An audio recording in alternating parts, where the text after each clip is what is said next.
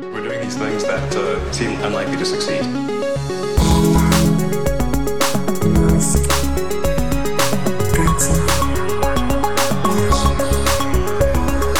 Bienvenidos a un nuevo episodio de Elon, ya 159 episodios hablando de este señor que no sabemos si se lo merece o no. ¿Te has fijado que con Elon no tienes que decir apellido?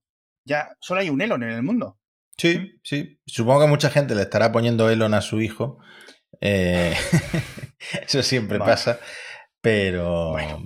pero no, se sabe a qué Elon te Servicios refieres, sociales, ¿no? por favor, acudan a las casas, ¿no? Que el- cuando sales del hospital ya automáticamente avisan a las autoridades, oiga, esta pareja ha llamado Elon a su recién Sí. nacido, por favor. Fíjate que no pasa lo mismo con Jeff o Bill o Mark. Claro, ¿no? claro, claro. No, puede ser cualquier, cualquier Jeff, cualquier, Bill, Cualquiera, cualquier cualquiera, Mark. cualquiera. Tampoco hay muchos Errol. Un poco raro ese nombre. Es más raro aún que Elon, diría yo, ¿no? En fin, Sí, no, más difícil que encontrar que la mina está desnuda. tenemos una cosa muy buena. ¿Cómo es el refrán, no? Tengo buenas noticias y malas noticias, Elon. Eh, Elon no, Matías. ¿Cuál quieres que te diga la primera? Bueno, pues empecemos por la mala y nos la quitamos de encima. La mala es que tenemos que irnos a los tribunales automáticamente de Plaza de Castilla porque Bloomberg nos ha plagiado y han sacado un podcast semanal titulado Elon INC, Elon Incorporated, en el que cada semana comentan las novedades y ocurrencias de la vida de este señor. ¡A tomar por culo! Esto- nos ha avisado mucha gente. Nos plagian. Nos ha avisado mucha Sí, gente de esto. Pero bueno, estoy viendo los títulos. El Neuralink de Elon Musk quiere poner un chip en tu cerebro o en el El cerebro, cerebro de de alguien. alguien, ¿no? Vamos a ver. Estos son temas que en Elon tenemos ya muy manidos. hombre. Han empezado que- con, con tranquilidad y, y con un poco de parsimonia. Sí. Seguimos siendo el test de la Curse de los podcasts sobre Elon, ¿no? Yo creo que, mira, ya sabes que mi amigo Vlad trabaja en Bloomberg y le voy a preguntar, le voy a preguntar, escaneate el Slack de la empresa y mira a ver si hay pantallazos de nuestro podcast cuando ellos quisieron lanzar Mm. uno y dijeron, hostia, el podcast Elon ya está pillado. Elon como nombre, ¿no? ¿Te imaginas? Ejecutivos de Bloomberg llorando en el baño, hostia, qué desgraciados, tal. Ojo, que a lo mejor podemos vender el dominio elonpodcast.com. ¡Uh!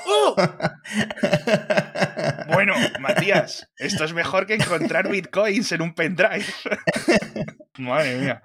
Bueno, ¿el dominio lo tienes tú? El, no, el dominio se lo tienes tú. Lo tengo tuyo, yo lo registrado. Bueno, entonces no te. Si, si de repente te bloqueo en Telegram y no te contesto, ya sabes que estoy en las Malvinas después de haber vendido elonpodcast.com a Bloomberg.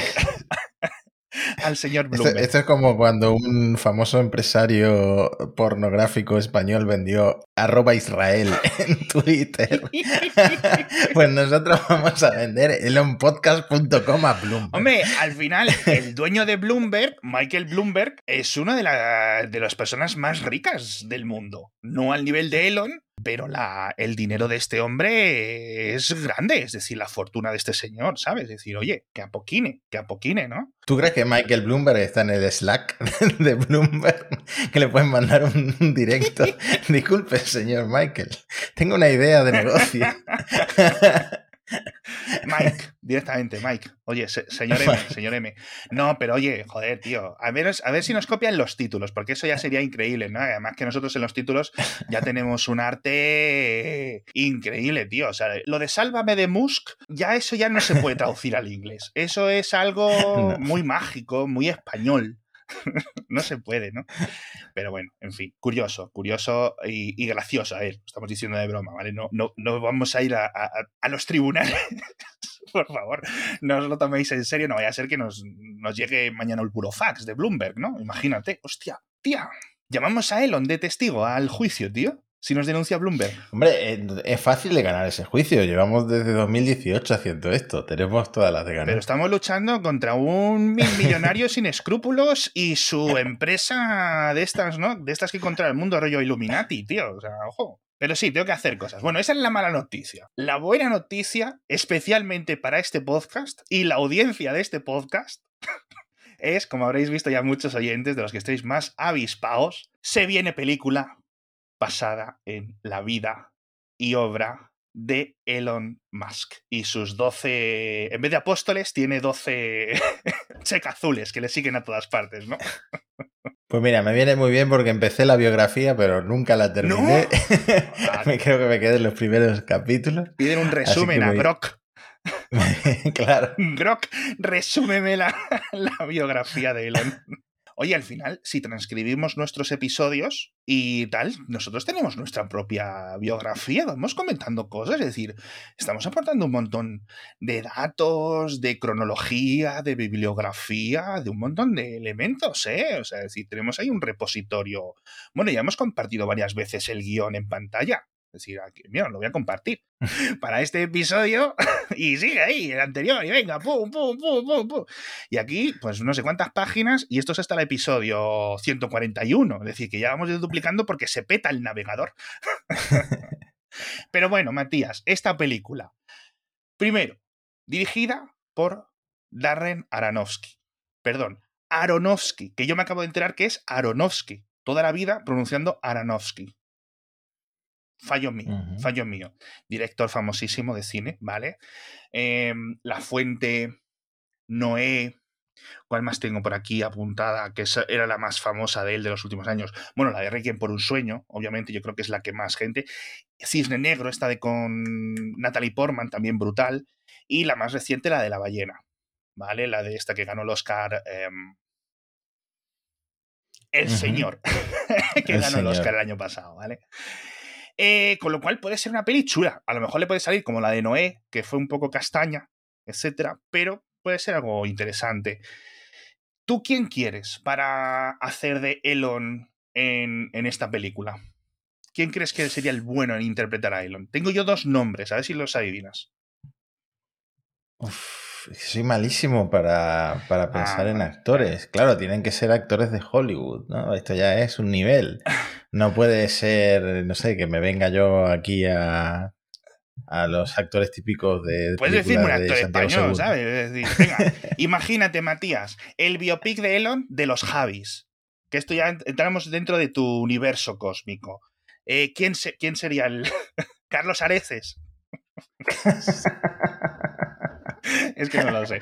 Bueno, yo tengo, yo tengo dos nombres. El primero es uno que ya hemos comentado en el podcast hace mucho tiempo, que es Kevin Durant no el jugador de la NBA que acaba en T, Kevin Durant, el actor canadiense, también muy alto como el propio Elon, y que tiene un parecido físico. Es decir, no hace falta maquillaje. ya está. A este le metes ahí. Este señor entra a las oficinas de Twitter y no, y no le piden ni la plaquita ni nada. Le digan, oye, se extrañan por no ver al chaval, al niño en, en sus brazos, ¿no? Pero nadie le preguntaría nada, la verdad. Y, y, a mí me gusta uno que es mucho mejor actor, que es Paul Dano, que creo que sí podría tener un papelón. En la época de juventud de Elon, pero tiene demasiado pelo. eso se arregla, Matías, eso se arregla. Hostia, Paul Dano... Paul Dano, ¿cuánto puede tener ahora? ¿Cuántos años puede tener? Es del 84, 39 añitos tiene ya Paul Dano, ¿eh? ¿Vale? Es decir, hostia, pero bueno, es un muy buen actor. Yo creo que la gente le recordaréis, hace poco hizo lo de Batman, o hizo del de Riddler en la, en la peli nueva de Batman. Y, y, de los actores que han estado por ahí sonando, porque esto ha sido un bombazo y ha estado todo el mundo pues, comentándolo, etcétera, han dado ahí un montón de ideas y a mí me quedo con estos dos. El que lo filtró, o el que dio la exclusiva, por decirlo así, que se está produciendo, ya Elon lo comentó en Twitter, estoy muy contento de que hayan elegido a, Darren, ¿no? Ya le nombra, ya le llaman por su nombre de pila. Dice para la peli, no sé qué. Eh, tal. que, verán, veremos, veremos. Y dice, bueno, lo filtró, ya te digo, un periodista, o lo comentó un periodista de POC, de un, de un, bueno, un medio muy leído en Hollywood. Y decía, le daba como varias ideas. Leonardo DiCaprio. Bueno. Hmm. Paul Dano. ¿Vale? Me la agarras con. Y luego, si a LeBouf. Un poco desaparecido de Hollywood últimamente, pero podría ser, a mí me parece un buen actor. Y luego Joaquín Phoenix, Napoleón, el Joker y Elon Musk la trifecta Me- ya, o sea, me increíble. vamos. Me cuadra, me cuadra para cuando, cuando Es- explota Elon. Niveles de locura, ¿no? Primero Napoleón, ya en plan, bueno, ah, que ya sabes cómo acabó. El Joker y luego ya Elon. Exponencialmente aumentando sus niveles de locura. ¿Cómo se llama el método este? El Stanislavski. Yo me acuerdo este método de que hacen los actores para meterse en los papeles, ¿no? Que, es- que se comportan como el actor, como, perdón, como el personaje, que lo hace mucho Daniel Day-Lewis. ¿Te imaginas, no? Aquí el actor mientras se va programa ahí teniendo, eh, eh, eh, eh, teniendo hijos por ahí con la gente, ¿sabes? En- no lo sé, no lo sé, pero bueno.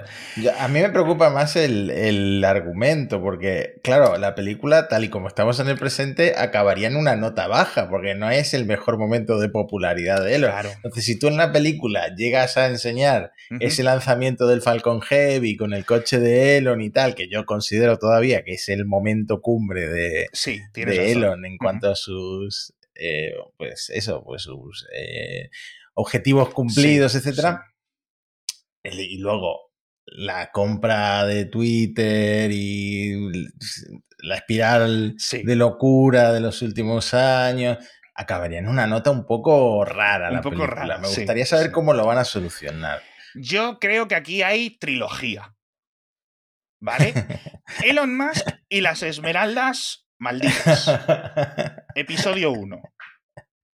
¿Vale? Y acaba con lo de PayPal.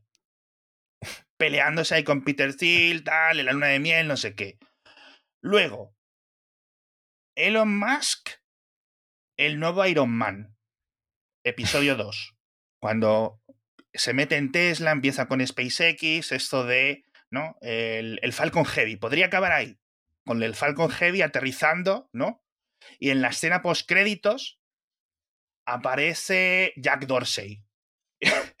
y le dice, ¿a que no tienes huevos a comprar Twitter, no? Y se corta a negro. Y se corta a negro. Y el final de la trilogía,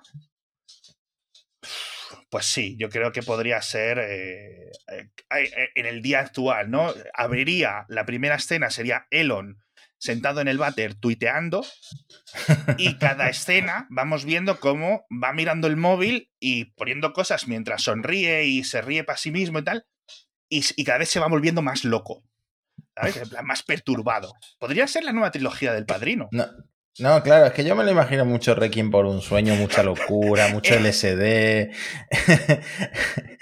Pero en realidad la vida de Elon da para, también para comedia, eh, un poco para, para porno en el avión con los masajitos, no sé, da, da para tantas cosas. Ahora sí que nos van a demandar. ¿Qué momentos no podrían faltar en esta película? Yo- Bueno, es que si Elon está de alguna manera vinculado a la producción, A ver, eh, técnicamente está basa- los derechos son- que de la peli son el libro, la biografía de Walter Isaacson, con lo cual Claro, y esa biografía está, por un lado, eh, el, eh, Walter fue la sombra de Elon, y por otro lado, de alguna manera parece que lo embelesó, porque según he leído, no hay grandes críticas hacia la figura de Elon en la biografía, pues entonces la película irá por ese camino también. Sí. Ahora, espero que no, que toque un poco lo bueno y lo malo, ¿no? Yo, claro, depende de cómo esté. A ver, no creo que nos encontremos una, la red social con ese Jesse Eisenberg haciendo de este Mark Zuckerberg. ¿Vale? Quizás me gustaría algo rollo Piratas de Silicon Valley, que yo creo que sigue siendo muy, muy fidedigna, ¿no? Un Piratas del Silicon Valley con Elon durante los primeros años, ¿no? De quizás entre PayPal, entre aquello de PayPal eh, y, y- y cuando y los primeros años de, Tes- de- de Tesla y de SpaceX, ¿no? Con este Falcon Heavy que comentas tú, ¿no? Yo qué sé, ¿sabes? Pero bueno, yo creo que aquí, Darren, por favor, haznos caso, llámame trilogía, ¿no? En vez del padrino, el padrazo, ¿no? El, no sé, por el, por el número de hijos, ¿no? Así, en fin. Vamos a ponernos serios, porque este es un podcast serio. No queremos que Bloomberg nos quite o nos diga que no somos serios. ¿Me cuentas de SpaceX? Porque hoy es día 13 y yo recuerdo enlazar en Mixio cierto post de cierto medio de comunicación verde y negro, que comienza por X y acaba por ataca.com, diciendo, oye, el 13, el 13 se ha filtrado. Bueno, es que eh, no te puedes fiar de ese medio y de ese redactor en concreto. Eh, pero sí, a ver, tenemos fecha. Tenemos fecha tentativa. ¿Por Ajá. qué? Porque Elon y SpaceX están metiendo un poquito de presión en estas etapas finales para conseguir la licencia de la Administración Federal de Aviación, que todavía no la tienen. Sí. Voy a intentar resumirlo muy rápido. Venga. La FAA, que lleva inspeccionando la Starship desde abril, ya cerró la parte de seguridad de la investigación, de esa revisión, y todo eso está aprobado, se hicieron todas las mejoras correctivas, un poco eh, lideradas por SpaceX, ¿no? La propia SpaceX decidió sí. lo que había que cambiar y luego la FAA lo aprobó. Y falta la aprobación ambiental, que esto lo hace el Servicio de eh, Vida Silvestre y de Pesca de Estados. Unidos, em, y que está, digamos, inspeccionando todos los elementos que pueden tener un riesgo biológico. Entre ellos, elementos nuevos como el bidé gigante, las planchas esas de acero que se llama sistema de diluvio, que lanzan agua a altísima presión contra la plataforma de lanzamiento Sí. para amortiguar la potencia de los motores Raptor y eh, de la onda de choque sonora, ¿no? Entonces, eso, pues, al lanzar agua, pues el agua tiene que estar controlada para que sea, pues, un agua que no suponga un riesgo biológico. Bueno, ya sabemos Claro. que esto, esto está en un parque natural. Y por supuesto, tampoco vendría bien para la- los animales de la zona que vuelvan a salir volando hormigón y, y polvo y arena por todos lados. ¿no? Vale, entonces, todavía no está cerrada esa parte de la investigación, pero. SpaceX asume o le gustaría asumir que va a estar aprobada para el 17 de noviembre. 17 de Mm. noviembre, viernes. Me viene muy bien porque la primera fecha que mm, se sospechaba era el 15 de noviembre, que no voy a estar viéndolo en directo porque no puedo, porque tengo un viaje a Madrid. Y entonces me vino muy bien ese cambio al 17 de noviembre. Sí. Ahora, Cuéntame. no sé si hemos llegado a comentar todos los cambios que, que tiene este Starship, pero sí hemos comentado. Elon tuiteó. Esto tiene mucha mayor probabilidad de éxito que la- el primer lanzamiento de la Starship. Tienen muchos cambios y mejoras a nivel de fiabilidad. Eh, ya sabemos que ese sistema de control eh, vectorial de- del cohete que se incendió eh, y que hizo que perdiera el control del cohete, pues eso se ha reforzado con eh, recubrimiento térmico y no sé qué más para que no vuelva a pasar. La Sí. plataforma también es más resiliente. Eh, está lo del sistema de diluvio y también han puesto lo que se llama un anillo de separación en caliente, que es un espacio entre la primera etapa y la Starship para que la separación, que es otra cosa que falló en la primera prueba, se haga con la Starship encendiendo sus motores para separarse del, del booster, Joder, eh, que en este caso es el eso- booster 9. em, Eso puede ser que muy es un bueno. poco más arriesgado, pero bueno, es una solución. Así que nada, mm, por un lado, mayor probabilidad de éxito, según Elon. Ya Sí. sabemos que la Starship da casi una vuelta entera a la Tierra y cae en el Pacífico cerca de Hawái. Y, la, y el Super Heavy, el Booster 9, hace como una pirueta y cae en el Golfo de México. Ahora, eso de la separación de las etapas con este eh, sistema, mecanismo nuevo que. SpaceX no tiene, que tienen cohetes como el Soyuz ruso, pero SpaceX no tiene, añade riesgo también al lanzamiento. O sea que no sé qué veremos. Yo espero que veamos un éxito total y que esto Sí. se mueva para adelante porque la NASA está expectante. la Starship se supone que va a aterrizar en la Luna con gente. Totalmente. O sea, esto tiene que ver. moverse un poquito más rápido. Toda la industria aeroespacial está deseando que esto lance. Ya no si entiendo, habrá algunos que deseen que esto falle, etcétera, ¿no? Para cubrir su propia ineptitud. Y no quiero hablar aquí de de la Boeing ni de Blue Origin ni nada. Pero eso lo, lo comentáis bastante bien en Parsec. Pero sí es cierto que, joder, o sea, esto va a ser un evento tecnológico brutal. Sobre todo si sale bien. ¿vale? Y si falla, que falle espectacularmente, es decir, que explote todo ahí, se claven las esquirlas en... de la nave. Algo, algo, algo que nos dé chicha para el podcast. Yo ya aquí ya quiero ya sangre, ¿no? Yo estoy como eh, en los, los, los carroñeros de las noticias. que haya sangría, tío. Joder, la verdad que quiero que lance. Vamos, yo sé que tienes tú muchísimas más ganas de que lance que yo, eh, pero hostias, que es muy goloso. Y ahora, si me permitís, vamos a contaros el patrocinador de esta semana que os interesa especialmente si sois autónomos o una pequeña empresa, porque ya sabes que en ese caso necesitas siempre contar con los mejores. Y por eso Vodafone Business te presenta la nueva tarifa negocio a medida, que incluye todo lo que necesita tu negocio. Primero a nivel de conexiones, fibra de 600 megas y dos líneas de móvil con 5G pero además, pensado para los negocios, tiene soporte técnico informático, ya sabéis, 24/7 y servicios y soluciones especiales y profesionales, por ejemplo, para reparar o sustituir los dispositivos, ordenadores portátiles, smartphones, etcétera, protegerte de ciberataques o incluso ayudarte con la presencia de tu compañía en Internet. Todo esto, 54,54 euros masiva al mes. Está bastante bien, así que pasaos por vodafone.es o el enlace que os dejo en las notas de este episodio. De todas formas, Matías, estaba viendo yo aquí el titular este que te comentaba de, hace unos días, etcétera, y he visto otro titular tuyo SpaceX instala explosivos la Starship. Un coche bomba. ¿Qué, están haciendo? Cuéntame. Eh, no, el sistema de terminación de vuelo. De ah. hecho, el, ese día, que creo que fue el viernes, eh, fue una locura en Twitter, ¿vale? Yo sigo a mucha gente de esta que está ahí 24-7 viendo las novedades de la Starship y llegó eh, un grupo de gente a instalar el sistema de terminación de vuelo, que son los explosivos por si algo falla, ¿no? Se supone que este es el último paso y que significaba que la FAA ya le había dado la licencia a SpaceX y por eso siguieron adelante. Entonces, estuvimos todos los periodistas que cubrimos esto esperando a que saliera el, el, pues, el anuncio oficial de la licencia que nunca salió, que sigue sin salir Así que lo del viernes fue, eh, pues eso, coitus interruptus, porque muchos teníamos el borrador hecho y no sabíamos qué hacerlo. El Wall Street Journal eh, al final sacó el borrador con otro titular, ¿no? En plan, no llega la licencia, pero bueno, ya está todo listo, ¿no? Y yo creo que luego hicimos lo mismo todos los medios.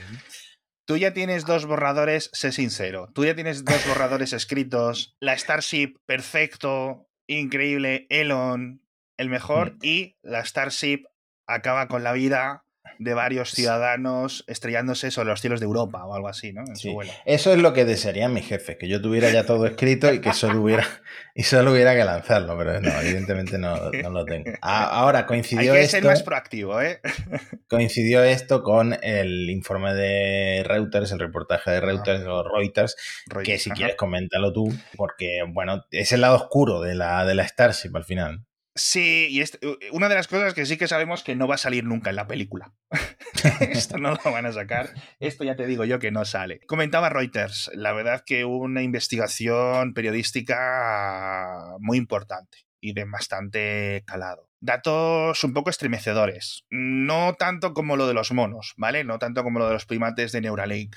Con el mayor respeto lo digo, ¿vale? Pero bueno habla de unos 600 casos de empleados lesionados o heridos, yo utilizaría más la palabra lesionado, ¿no? En los últimos años, desde 2014, en SpaceX, eh, trabajando. Y aquí hay una tabla, para los que estáis viendo el vídeo lo podréis ver, en la que se ve cómo SpaceX mm, dejó de compartir estos datos con las autoridades durante mucho tiempo y no sé muy bien por qué, ¿vale? Lo, le pudieron, le permitieron hacer eso. Y quizás el caso más grave es el que empieza al principio del artículo. El artículo os recomiendo que lo leáis porque merece mucho la pena. Y empieza con un muerto, tío. Empieza con un empleado que murió en 2014. Me he hecho aquí un pequeño resumen. El señor se llamaba, a ver si lo tengo aquí, Loni Lonnie LeBlanc, no Tony LeBlanc, que es el, actor que hacía del padre de Torrente. es que no sé, cuando lo estaba leyendo solo podía pensar en Torrente Es 1. el, el momento motivo. ideal para meter, para meter una referencia a Torrente. A Torrente, es hablando sí. de un muerto de, de- en esta. en Bueno, pues este señor que, que era un ex militar, trabajaba en los marines y empezó a trabajar en SpaceX en 2014. Bueno, pues poco después, según cuenta Reuters, había que llevar unos, unas espumas aislantes a uno de los hangares. Recordemos, SpaceX de 2014, ¿no? Hace bastante, hace ya casi una década. Y en los camiones en los que lo iban a llevar no había mm, pues aparatos para sujetar estos aislantes, ¿vale? Estas grandes masas de espuma para las paredes de, o para las chapas o lo que fuera. Y este pobre hombre pues se le ocurrió decir, pues venga, me siento yo encima y los llevamos, ¿no?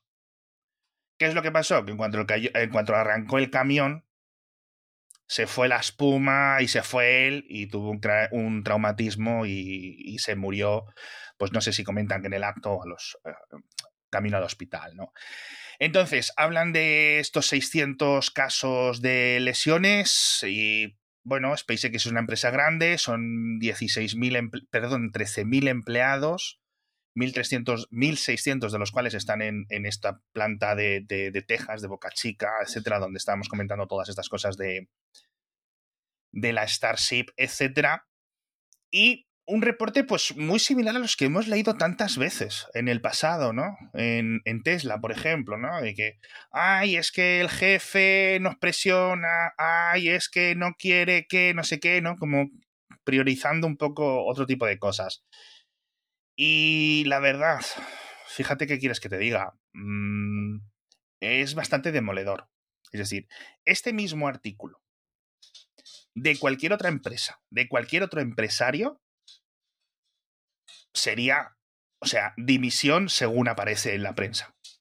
¿Vale? Pero Hmm. es Elon, ¿no? Y es el. A lo mejor es el tercer artículo más negativo de la semana. Sí, Vale. no, y también que eh, pues yo creo que es mucho más probable que Elon se vaya de Tesla, a, a pesar de que Sí. sea la fuente de todas sus riquezas, a que se vaya de, de SpaceX, ¿no? SpaceX, Mm. empresa privada, él es el Mm. máximo, Accionista, pues, sí, tiene la máxima Mm. participación. eh, él es el que creó la visión de la empresa, el que dirige a nivel Sí. técnico hacia dónde va la empresa. Veo Sí. muy difícil que una noticia consiga sacar a Elon de SpaceX, Sí, aunque decir, sea tendría tan que ser- dramática. Tendría, como, como dices tú, tendría que ser una locura. Eh, Una cosa que me gustaría recomendaros el artículo, si no lo queréis leer, que es bastante largo, aunque bastante ju- jugoso, pero ya os lo hemos resumido nosotros aquí, es por las fotografías. Increíbles fotografías que tiene el artículo. De hecho, esta, de varios empleados de SpaceX en Brownsville, esto está delante de uno de los de las Starship originales, de uno de estos tanques de agua. ¿Te acuerdas? Sí. Es que no sí. consigo identificar qué es esto. Es eso, ¿no? Pues tiene que ser, sí, de estas pruebas que explotaba la, la Starship y, Sí, y caía en trozos, sí, sí, Sí. tiene que ser de una de esas pruebas. Sí, además que por hay muchas mascarillas, o sea que tiene que ser como 2020, 2021, porque, ¿no? Eh, también te digo una cosa, eh, parece un poco una foto sacada en Desguaces Paco. Esto, ¿eh? Hostia, esa, es la, la idea original de Starbase, es esa, ¿no? Es un, un descampado haciendo ahí cohetes, una cosa que parece un oxímoron. Pues no, pero hoy en día es mucho más Sí, sofisticado Starbase de lo que, de lo que Sí. es cuando empezamos este podcast. eso sí es cierto, la verdad es que sí. Bueno, más casos. Eh, otro de los más... Hablan de varios dedos cortados, de varios eh, casos, pues eso, de le- lesiones de diferente tipo.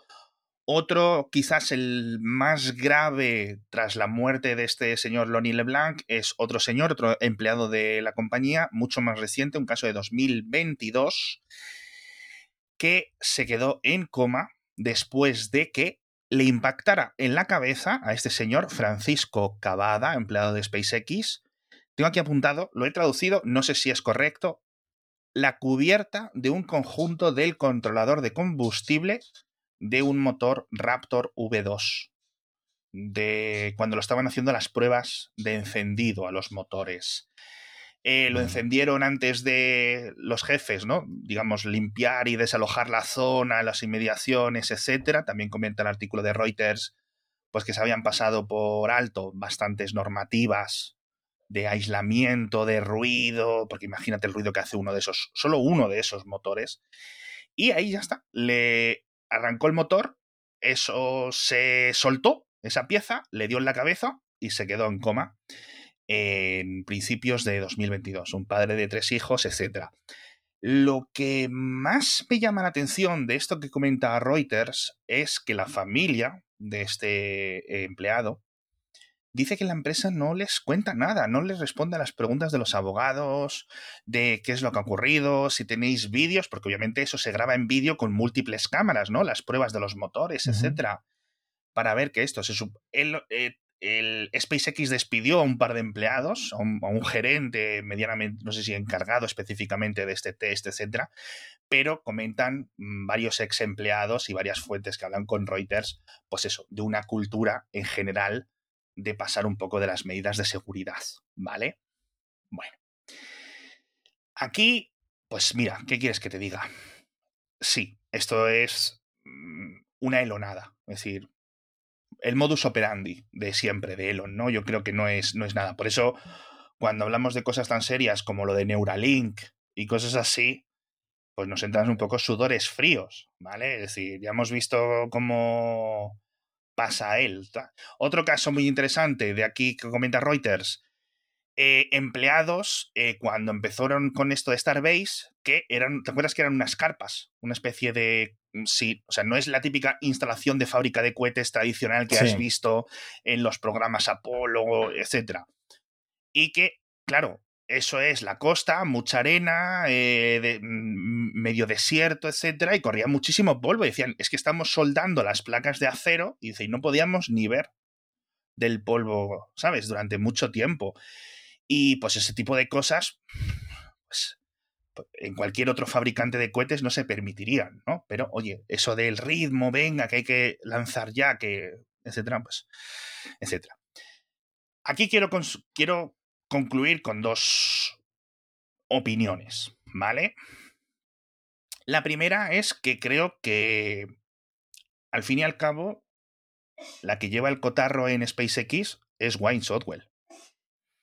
Quiero decir, igual que en este podcast siempre decimos, grande Wayne, eres la mejor ejecutiva de la industria aeroespacial, todo lo que está consiguiendo SpaceX realmente es por su labor ejecutiva, guiando los productos, guiando, etcétera.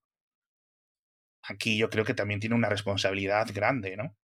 Quiero decir, al final hmm. es la responsable máxima de todo este tipo de cosas. Por mucho que Elon sea el máximo propietario, etcétera, creo que ella tiene la autoridad para evitar este tipo de cosas, ¿no? Y no dejar que Elon haga. Porque hay dos detalles, ¿vale? Que hablan del color amarillo. Yo no me he puesto esta camiseta para este podcast precisamente por eso, pero comenta el artículo de Reuters, dice que eh, elementos y maquinaria que vienen de un amarillo muy chillón por normativa de regulación, ¿no? Como para indicar peligro, etcétera, que obligan a que las pinten de azul o de otro color. Elon, que no le gusta ese color. Y dice que prohíbe también llevar chalecos amarillos de estos a los, a los empleados, pues porque no le gusta verlo, no sé qué. Y yo estaba pensando en esto y veo aquí todos chalecos con la parte reflectante amarilla. No sé si es que hay unos chalecos que son más amarillos completos, ¿no? Que estos como los naranjas o los amarillos, etcétera, que podemos ver en, en diferentes tipos de empleos. Pero, pero bueno, mmm, vamos a ver en qué queda la cosa. A mí también me parece un poco un fallo de responsabilidad regulatorio, quiero decir. Sí. No, vuelve a demostrarse que SpaceX y la Starship son eh, a nivel estratégico para Estados Unidos tan importantes que manga ancha totalmente con todo este tipo de cosas, ¿no? Pues sí, podría ser, podría ser un, o sea, sería una versión, si esto fuese, si lo que dices tú, que me, parecería probable, eh, fuera realmente el motivo eh, último de todo, pues me parecería bastante cínico, pero bueno, eh, bastante triste los casos que comentan y un montón más de, pues, de estos casos. Habla también Reuters de que Elon y varios ejecutivos en 2018, cuando lo del lanzallamas famoso, ¿te acuerdas? ¿Qué tan bueno fue para las visitas de los blogs de tecnología? Durante un tiempo, bueno, todos los medios lo sacaban esto, ¿no?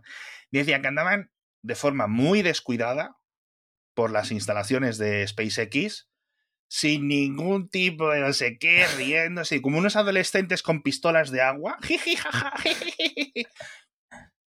telita, telita, ¿sabes? Pero bueno, en fin. Elonadas, elonadas y el modus operandi de siempre. Me da un poco de pena porque sí que empaña. Yo creo que es un, un acontecimiento y un desarrollo tecnológico francamente importante. Pero bueno, en fin. En el próximo episodio comentaremos elementos de Tesla, que hay muchísimas cosas. No sé si viste que decían de incorporar Grok en los Tesla. Teslas irónicos y sarcásticos. Eso podría molar mucho. Eso podría molar mucho, muchísimo. Hombre, claro, ahora que tú eres usuario. Me invitáis a monos y lo probamos. No, además yo, yo tendrás que usar mi cuenta porque como uso, tengo el Twitter Plugin Plus, que me dijiste que me lo diera de alta y al final sí me lo me di de Sí, sí. Pues mira, acabamos con eso. Eh, por comentar un poquito de Twitter. ¿Qué tal te va estos días con tu Twitter Premium de 20 euros al mes? Eh, creo que estoy consiguiendo menos impresiones que el mes pasado.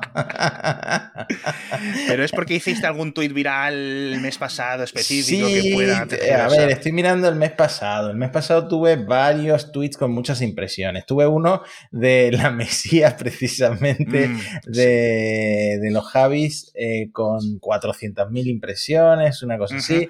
Y este mes, que es el que tengo el premium, no tengo tantos, pero sí que tuve uno con un vídeo de un señor de Estepona preguntando a un reportero, eh, los coches contaminan, vale, pero las macetas no contaminan y ese tiene como cientos de miles de reproducciones también. Entonces, no sé, no sé qué decirte. Está siendo un experimento un poco fallido. Creo que para que aprovechar la visibilidad del Twitter Premium Plus debería hacer lo que hacen las grandes cuentas, eh, subirme a tendencias, eh, responder a tweets de personas famosas para que yo, mi tweet salga, mi respuesta salga arriba en el algoritmo. Espera que, salgo aquí. Dice, tengo ganas de apuntarme a esgrima, pero me deja dos opciones, dos puntos, divorciarme o matar un infarto a A. Barredo. y salió a matarte de un infarto con un 61,7% de los votos pero decidí no apuntarme a esgrima al final. No, oye, esgrima mola, ¿eh? Esgrima mm. mola. Pero bueno, no es, no, es, no es por culpa de Matías que la semana pasada estuviéramos sin grabar, etcétera. Es decir, que justo se ha dado un acúmulo de casualidades, etcétera. Matías, apúntate a esgrima, que a mí me flipa como deporte. De hecho, si te apuntas tú a esgrima, yo me apunto a una cosa un poco más friki, que es kendo. A mí me flipa eso de siempre, esto de que te das con las espadas de madera ahí de los, de los japoneses. ¿Tú puedes ver quién te ha votado? Quiero una lista de todos los usuarios que han votado infarto, por favor. Debería ser una función del Premium Plus, ¿no? Ver, quién, vota, ver quién vota en las encuestas anónimas. ¿eh? Él seguro que lo sabe. Él seguro que va por ahí reviscando, a ver si Sam Alman, si Sam Alman me ha, montado, me ha votado algo o no sé qué o no sé cuánto. En fin, majetes. Bueno, pues eh, por cierto, acabo de ver ahí algo que de tú con tu mujer, que llevabais 18 años juntos. Tal cual. Aprovecho para, para felicitaros. Muchas gracias. Eh, y bueno, que saliste en la tele hablando de inteligencia artificial. Madre mía, el reportaje de equipo de investigación. Estuve dos horas y se quedó mi entrevista en dos minutos, pero muy catastrofista, ¿eh? Quedé ahí un poco mal con mis antiguos empleadores. En fin, eh, bueno, pues muchísimas gracias a todos. Eh, con esto nos despedimos. Yo creo que, ahora que lo estoy pensando, yo creo que uno de nuestros mejores episodios, este, ¿eh? ¿No? Gracias a. Se vino arriba, ¿no? Sí, sí, sí. llevamos, ¿Cuánto llevamos? 160, 159 episodios. 159 y este es el mejor. Este tan random es el mejor. A mí me ha gustado mucho, yo creo que me he reído mucho con lo del Darren Aronofsky, Aronofsky y todas estas chorradas del principio. Yo creo que es donde nosotros estamos más en nuestra salsa. Mitad chorradas, mitad tecnología, etcétera y es al final lo que ha visto Bloomberg para copiarnos el modelo de negocios. Que decir, al final, cuando uno tiene la gallina de los huevos de oro, pues tenemos que. si finalmente Bloomberg nos compra el dominio, no diremos que somos ricos, pero habrá señales como que yo me compraré el Cybertruck, ¿no? ¡Hostia, el Cybertruck! ¡Hostia! El 30 de noviembre se supone, amigos. ¡Ay! que viene! El meme, el meme, el meme. Muchísimas gracias. Si el 31 de. El 31 de noviembre no existe, pero el 1 de diciembre nos veis con una cibertroca a Matías y a mí dando vueltas y haciendo trompos en el parking de un Walmart en Texas, ya sabéis lo que ha ocurrido. Seem Hasta la próxima.